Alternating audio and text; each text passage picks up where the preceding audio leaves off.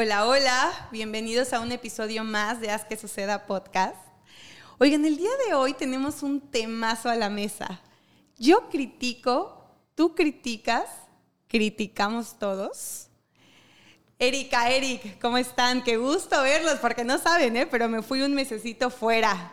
Bienvenido de regreso, ahora sí, listos para grabar este podcast el día de hoy. No saben lo que ha costado aterrizar eh, este tema, porque teníamos ahí opción de varios títulos, si hablábamos de un tema, de otro, cómo aterrizarlo para que en realidad llegue el mensaje como queremos transmitirlo el día de hoy.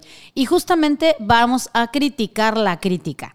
Y para ello, pues me gustaría eh, iniciar un poco hablando de la diferencia entre crítica y criticar.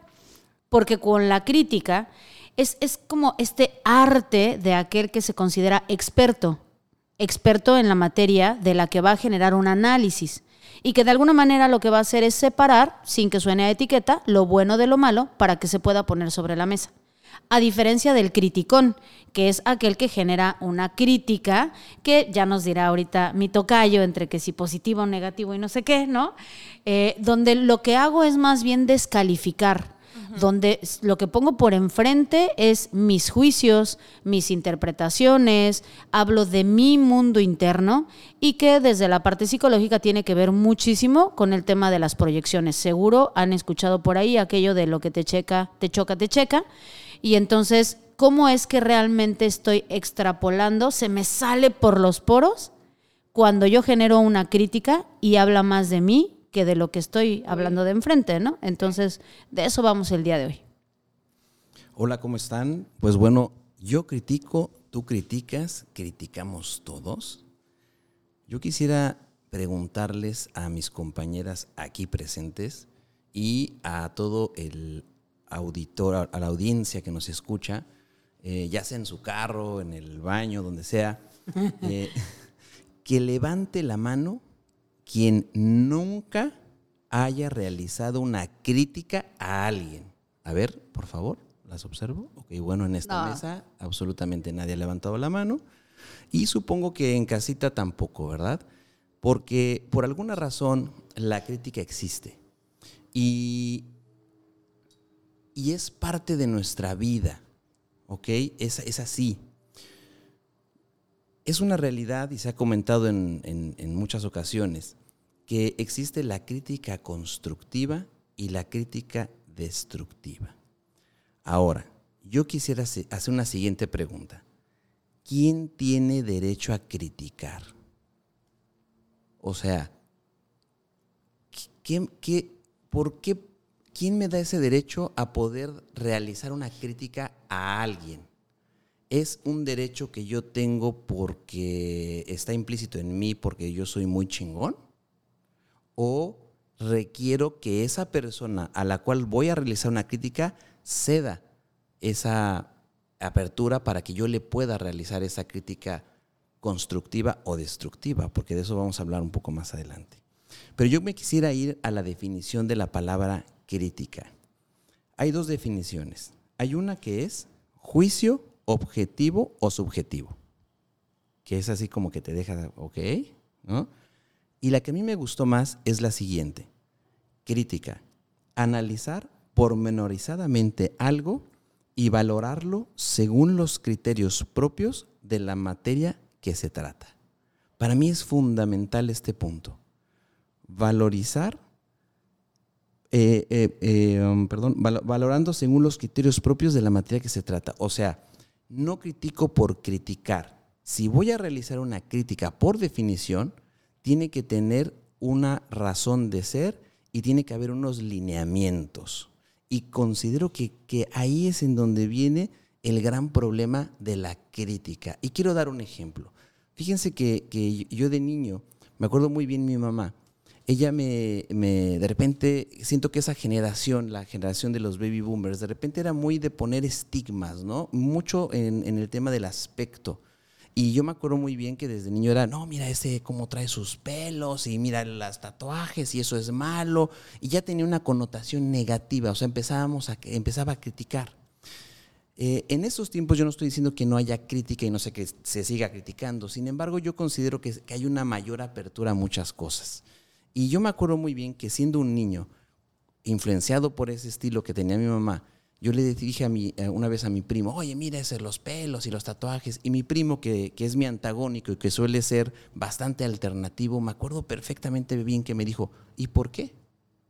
O sea, ¿por qué está mal? Ah, pues porque está mal. Y es ahí en donde entra el hecho de que muchas veces criticamos con base a nuestra propia razón, a lo que nosotros creemos que es lo correcto y a nuestra verdad única, la cual está claro que no existe. Eh, yo critico, tú criticas, criticamos todos. Contestando a tu pregunta, Eric, eh, no sé si la dijiste aquí o fuera del aire, creo que sí. Eh, ¿Quién tiene el derecho a Sí, sí, la criticar? Creo que el emitir un juicio de valor está implícito en nuestra comunicación, pero lo que yo creo que a mí me ha servido en lo personal a través de mi experiencia en el tema del empoderamiento de las mujeres, que muchas veces llevamos eh, esta crítica hacia lo femenino porque nos enseñaron a competir por una corona desde que estábamos chiquitas. Siempre la comparación de niñas era, ay, no, pero tú eres la niña más bonita de todo el mundo. No, tú eres mejor niña, más portada, mejor bien portada que tu primita. Eh, estos juicios que llevamos de, de valor hay que quitarles argumentos y ver primero eh, a la hora de emitir un juicio es a quién se lo estoy diciendo, ¿Quién, en qué contexto está, con qué finalidad, de, qué, de dónde viene, desde, desde qué lugar de mí, desde la envidia, desde el coraje o desde, desde dónde. Tercero, ¿va a lastimar mi comentario? Ojo, puede lastimar directa o puede lastimar indirectamente. ¿Va a motivar o va a descalificar a la persona? Yo creo que obviamente al inicio, cuando empezamos a hacernos estas preguntas antes de emitir una opinión, un juicio de valor, eh, tenemos que hacérnoslas para ver si realmente esta crítica va, va, a soltar algo positivo hacia nosotros, hacia, hacia el mundo que nos rodea, o va a soltar algo negativo. Y viene un poquito de lo que decía Erika, ¿no? Al final podemos verlo desde dos maneras. Habla, lo que voy a decir, habla más de mí que de la persona a la que le estoy emitiendo la crítica. Y dos, la energía que estoy soltando es la energía que se me está regresando. Bien. Ah, sí, cierto, sí, cierto. Oiga, ya se nos había olvidado la dinámica. Es que tenemos un mesecito de no, de no grabar. Eh, ahora sí, qué vino tan delicioso, Eric, que estamos degustando. Bueno, como tenemos rato de no grabar, hoy quise traer un vino muy bueno, que, que es, fíjense que hoy estamos degustando un vino de la casa Beringer, directamente desde California, Estados Unidos. Y la uva del día de hoy es una uva que se llama Zinfandel. Es una uva que en California se produce muchísimo, más o menos el, del 11 al 12% de, de, sus viñedos son de uva Zinfandel. La uva Zinfandel es, un, es, eh, también conocida en Italia como uva primitivo, así que si ven en algún menú que dice primitivo es la uva Zinfandel. Tal vez también han escuchado la uva Zinfandel en el White Zinfandel, que es un vino rosado, que también les recomiendo mucho. En este caso es un vino tinto, el cual vamos a encontrar un, unos taninos presentes, pero algo que se le conoce como taninos dulces, porque la uva Zinfandel es muy, muy alta en azúcares y por lo tanto genera mucho alcohol, pero también mucho azúcar residual. Así que yo se los recomiendo muchísimo y para no enrollarlos más, salud. Ay, saludcita. Está muy rico, ¿eh? Muy, muy dulce. Han de saber que es de mis uvas eh, favoritas, tanto en su versión tinto como en blanco sin fandel. Uf, me encanta. Pero he, he, tomado varias marcas, ¿no? he probado varias marcas, varias casas vinícolas y la verdad es que este está muy bueno. Muchas gracias. También que sepan que se produce en México también. Hay uvas Zinfandel de, de marcas como el Acheto, por ejemplo. Uh -huh, uh -huh. Y pues bueno, regresando a lo que nos truje Chencha, ¿no? y después de generar esta crítica del vino, justamente como buen ejemplo, creo que yo retomaría este, esta diferenciación, ¿no? La crítica, eh, respondiendo también a, esta pregunta que aventaste al aire, Tocayo, yo creo que no es que como tal tengas derecho a generarla, pero creo que eh, la base de ello sería que tengas conocimiento, lo que tú decías, de la materia de aquello que vas a generar una crítica. Hay críticos de cine, críticos de comida, críticos de alguna técnica, yo qué sé. Y por lo tanto, entonces, esa persona, diríamos, tiene la capacidad de generar esa crítica porque se dice experta en el asunto. Entonces tiene un certificado, estudios, experiencia, lo que sea, que justifica de base el que puede generar ese análisis. Un análisis que por tanto es objetivo y que está libre de emoción. O sea, no va desde mi ira, desde mi enojo, desde me gusta o no me gusta. Va con base a lineamientos específicos. Exacto, entonces es neutral. Y que eso permite que entonces haya crecimiento. La crítica va dirigida a que haya un crecimiento, avance. Aquello que no es medible y que no es objetivo, pues no es, eh, no, no tiene la capacidad de mejora. Totalmente de acuerdo. Fíjense que yo como hotelero, yo les puedo decir que, que, la hotelería no sería la hotelería que es el día de hoy o la gastronomía sin la crítica. O sea, para nosotros los, profesionales del servicio, la crítica es fundamental. Claro. Y obviamente aquí viene otro tema importante en este tema, que es no solamente el que emite la crítica, sino el que recibe la crítica. Y aquí viene una analogía muy interesante, yo que soy de muy de analogías, y esta la escuché en una TED Talk que siento mucho, no me acuerdo cómo se llama, pero la analogía me encantó. Hay dos formas de, de recibir la crítica, siendo una esponja o siendo un colador.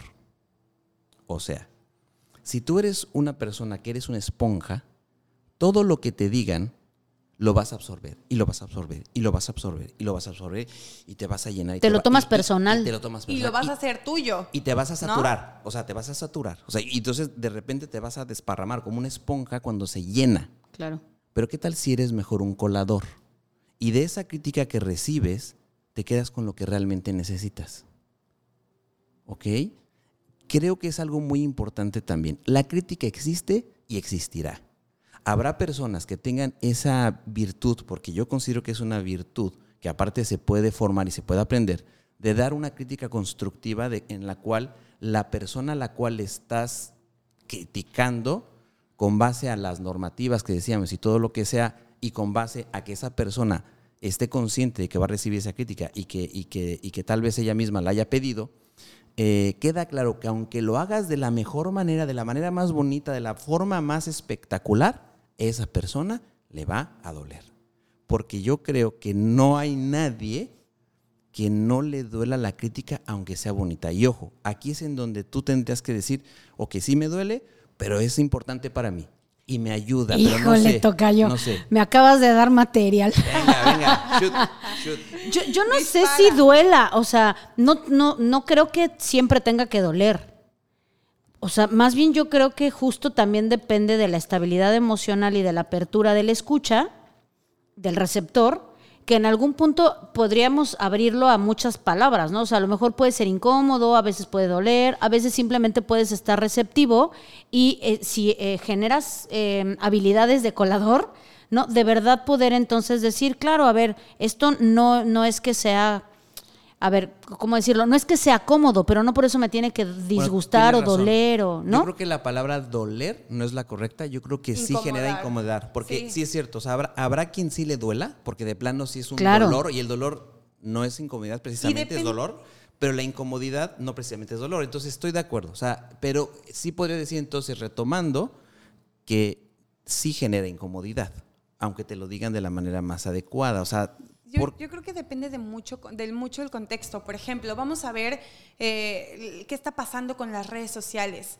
¿no? ¿Qué está pasando con esta vida tan pública donde ahora nos sentimos todos con ese derecho, voy a poner entre comillas, eh, de, poder dar la, la opinión, porque este mundo es libre, libre expresión de todo. Y entonces si vemos a una mujer, mamá de empresaria, trabajadora y que aparte es influencer, entonces es una mala madre porque estás ahí y ya todo mundo opinando de la vida personal porque es una figura pública, ¿no? Entonces hay comentarios que sí pueden llegar a doler, ¿no? Y por más que digas, es que, híjole, no sé ni quiénes son, y ahí ves masas y masas y masas de personas linchando, ¿no? Que, esa parte difícil de la crítica, o sea, la, parte que es más hiriente, yo creo que es cuando se junta la crítica con el ego. O sea, cuando la persona que está emitiendo una crítica, hay una eh, el ego le hace sentirse superior a la persona que, que- le está dando la crítica. Entonces creo, y es lo que decía eh, Erika con respecto a no, mm, que no haya confusión de emociones, de sentimientos, sino que sea, para que realmente haya una crítica constructiva, tendría que haber un lineamiento muy claro, objetivo, pero cuando entra el ego, creo que ahí es donde realmente la situación se complica. Que el criticón, justamente, o sea, creo que es esa mezcla, porque el crítico busca el espacio eh, y Adecuado. adecuado, ¿no?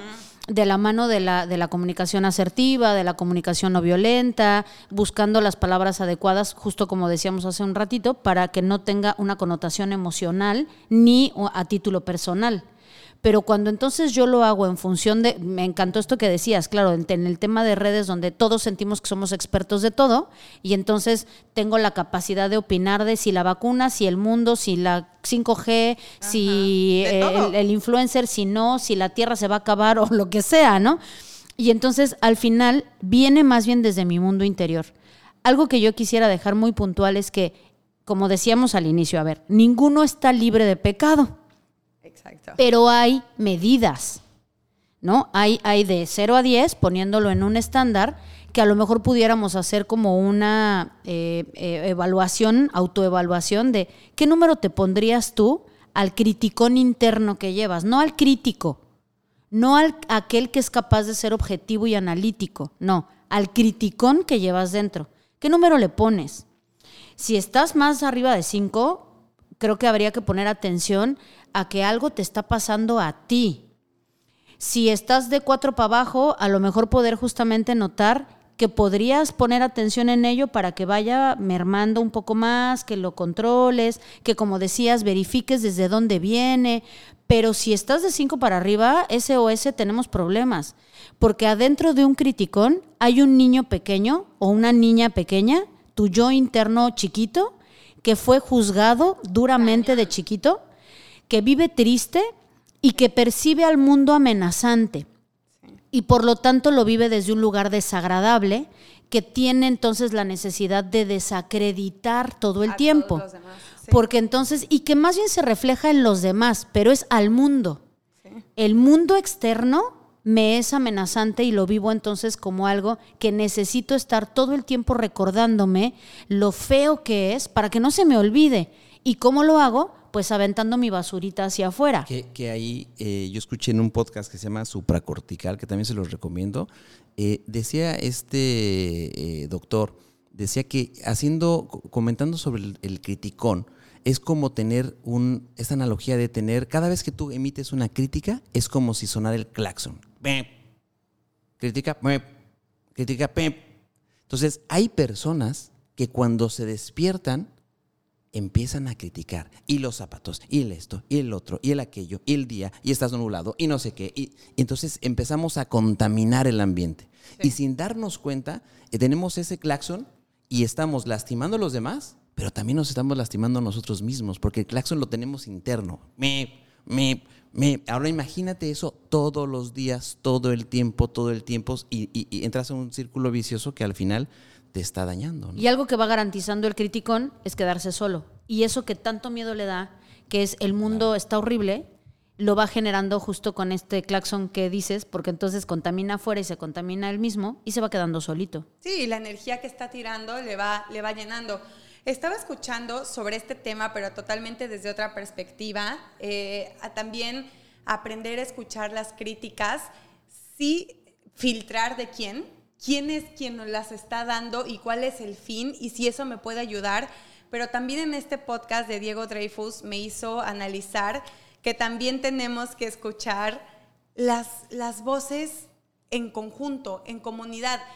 Si ya, por ejemplo, si ya un familiar, otro familiar, una bolita de amigos de la universidad, de la escuela, de la prepa, si ya varias personas en común están señalando algo en ti y tú dices es que no, pues también tenemos nosotros que analizar hacia adentro que, a ver, no es normal que el agua me suene por aquí, me suene por acá y me suene por allá. Algo de cierto debo de tener, entonces también hay que aprender a escuchar la merma, porque esa frase de que te valga lo que digan los demás, ah, sí y no, ¿no? Mi abuelita decía, si por ahí alguien te dice que hueles a perro, pues no lo peles. Si después otro te dice que tienes orejas de perro, mm, presta atención. Y si después otro te dice tienes cola de perro, ve pensando que tal vez eres perro, ¿no? Sí, es que, es que de verdad no, vamos con estas frases de Instagram o de Facebook por todos lados, pues, que no peles lo que digan los demás. Y creo que vale la pena también aprender a escuchar. Y, también tomar en cuenta en qué círculo te estás moviendo, ¿no? Porque puede ser también que yo no quisiera descartar el hecho de que, de que tal vez hay personas que son bien diferentes. Y no, por lo, y no por eso tiene que ser que estén mal. Simplemente tal vez el círculo de personas en el cual conviven no va con sus ideales, no va con su forma de pensar. Y eso me viene a la mente un libro que yo no sé si ya lo, lo leyeron, que se lo recomiendo mucho, se llama Sapiens, de animales a dioses. De- de- Buenísimo, son de tres. Yuval están- Noah Harari. Yo apenas me eché el primero, Sí. pero en ese libro te das cuenta que, que lo que uno cree, híjole, es, es bien pequeñito. O sea, hay, Sí. hay mucho atrás, hay mucho atrás, hay mucho atrás. Y, y la verdad que yo pienso que es la única, es, es una. Es, es- es una cosita muy pequeña de un gran cosmos, ¿no? Entonces, em, con base a eso, también es analizar si realmente tú estás en el lugar correcto. Y, no descarto, porque también si, tú sientes que estás en el lugar correcto, con las personas correctas, y todo el mundo te dice que está, estás haciendo algo que podrías hacer mejor, pues entonces tal vez sí analízalo, pero tal vez no estás en el lugar correcto. O sea, tal vez hay otro círculo de personas que van a pensar como tú, que van a ver las cosas como tú, y entonces ahí sí te vas a quedar eh, tranquilo y, te vas a, y vas a descubrir un mundo que tal vez pensabas que no existía. Sí.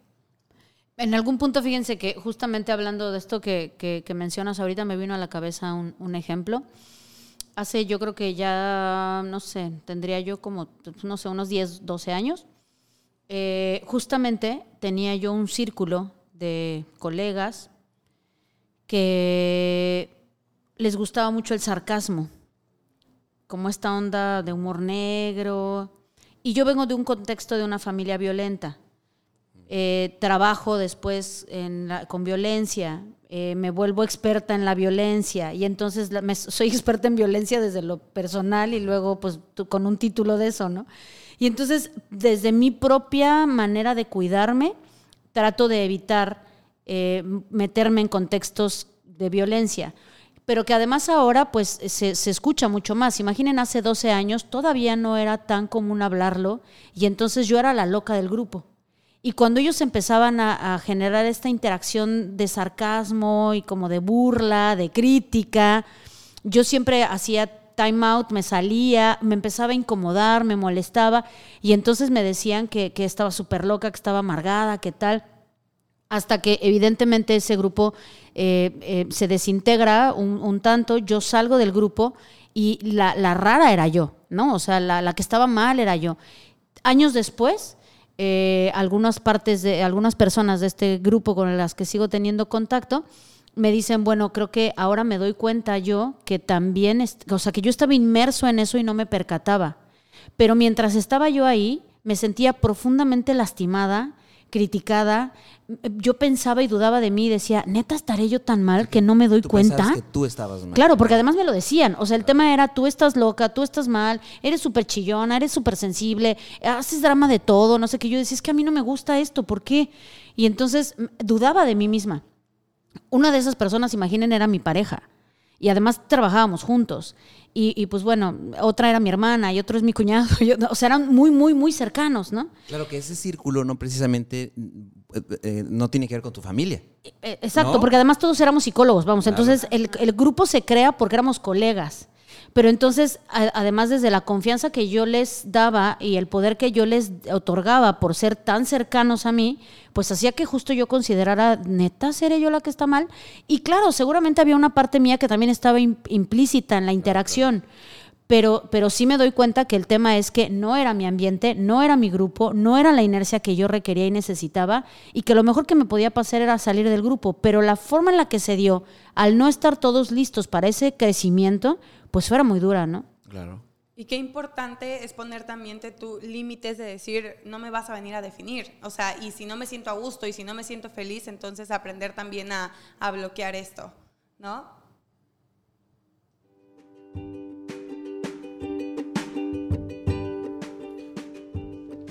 ¿Y tú con qué te quedas? Muy bien, pues yo me quedo con que me quedo con la parte positiva de la crítica y me quedo con la crítica constructiva.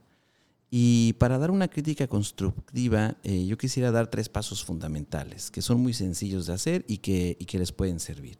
Número uno, em, siempre que vas a dar una crítica, eh, analiza primero la parte positiva. O sea, empieza con, la, con todo lo positivo, empieza con lo bueno, eh, para que esa persona se dé cuenta que tú realmente estás haciendo una crítica objetiva. La siguiente parte podría ser las áreas de oportunidad que tú encuentras que esa es la segunda parte. Y la tercera parte que me parece fundamental es aportar las ideas de una posible solución o aportar, eh, o más bien eh, manifestar el apoyo para la posible solución.